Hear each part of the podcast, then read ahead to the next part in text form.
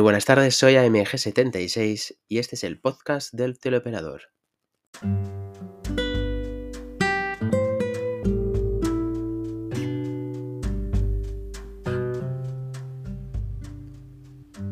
Este episodio se titula Mi cumpleaños como teleoperador. Decía el escritor suizo Henry F. Amiel que el tiempo no es sino el espacio entre nuestros recuerdos. Y hoy toca recordar el día que cumplí años como teleoperador en Conecta, que fue el pasado 23 de octubre. El primer día trabajando en el sector del telemarketing se te queda grabado y no se te olvida nunca, al igual que sucede con la fecha de tu nacimiento. Seguro que todos vosotros y vosotras tenéis muy en mente ese día y lo recordáis con el transcurrir de los años. En mi caso en concreto, esa fecha es bastante curiosa por una serie de coincidencias. Cumplí 23 años en Conecta un día 23 de octubre en el año 2023. Quién sabe si dicha coincidencia me deparará un cambio de aires en breve o algún cambio importante en mi vida. En todo caso, que sea para bien y mejorar. Mi comienzo como teleoperador fue un 23 de octubre del año 2000 en la campaña de cobros o recobros de una empresa muy famosa de telecomunicaciones. En ese momento la empresa de telemarketing se llamaba Powerline, hasta que en 2005 se fusionó o la adquirió Conecta, pasándose a llamar AGM Contacta, y ya más adelante Conecta BTO. En un principio no pretendía aguantar mucho en ese sector a la espera de poder conseguir trabajar en aquello para lo cual había estudiado, era una forma de conseguir dinero y empezar a tener algo de independencia económica. Seguro que muchos de nosotros y nosotras hemos empezado en el telemarketing con este mismo propósito y al final se ha convertido en nuestra profesión y en nuestra forma de vida. Recuerdo el primer día en esa campaña llegando a la plataforma junto a mi actual mujer y otra compañera más. Ante mí, una inmensidad de filas o raspas de mesas ocupadas por teleoperadores y teleoperadoras, unos al lado de los otros, sonando el timbre de los teléfonos a la vez y sin parar, con las voces de los que serían mis compañeros y compañeras solapándose unas sobre las otras, la pantalla de llamadas en cola al rojo vivo y los coordinadores y coordinadoras yendo de un lado a otro sin parar para resolver dudas o para que se agilizaran las llamadas.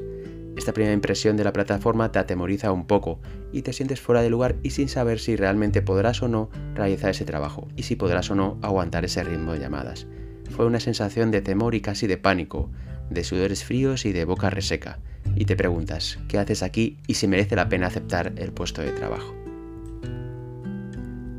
Los ocho años que estuve en esa campaña de cobros fueron los mejores de mi vida laboral y también personal. Jamás los olvidaré y estarán en mi memoria para siempre.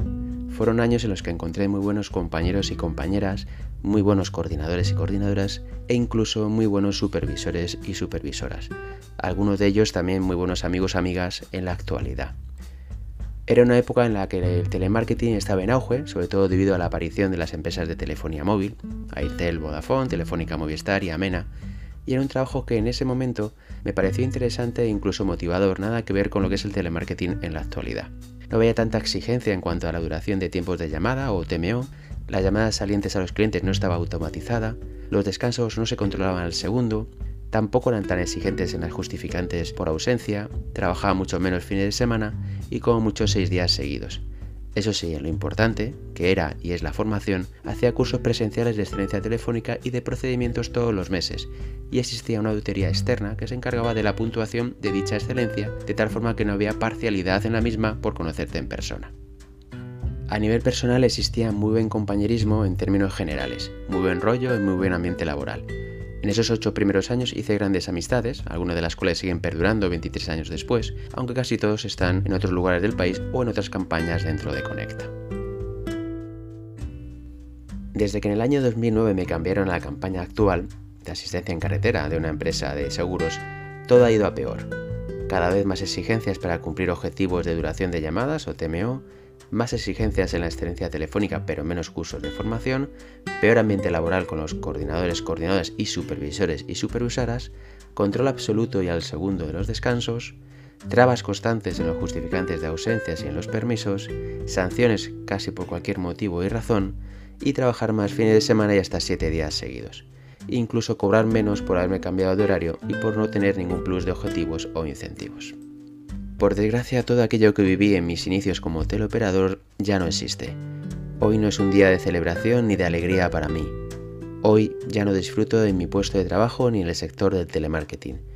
Hoy sigo de viaja por ansiedad, tomando más pastillas y camando la medicación cada vez que tengo cita con mi médica de cabecera. El telemarketing ya no es una opción para vivir, sino solo para sobrevivir. Todo ha cambiado y desde luego para mal para los teleoperadores y teleoperadoras y para bien para los empresarios. Y hasta aquí este último episodio del podcast del teleoperador. Os animo a que reflexionéis sobre este tema y si lo deseáis podéis dejar vuestros comentarios y opiniones a continuación. También podéis participar en la encuesta que os propongo. Sin más, me despido de vosotros y vosotras hasta la próxima publicación en un par de semanas. Gracias por escucharme. Buenas tardes.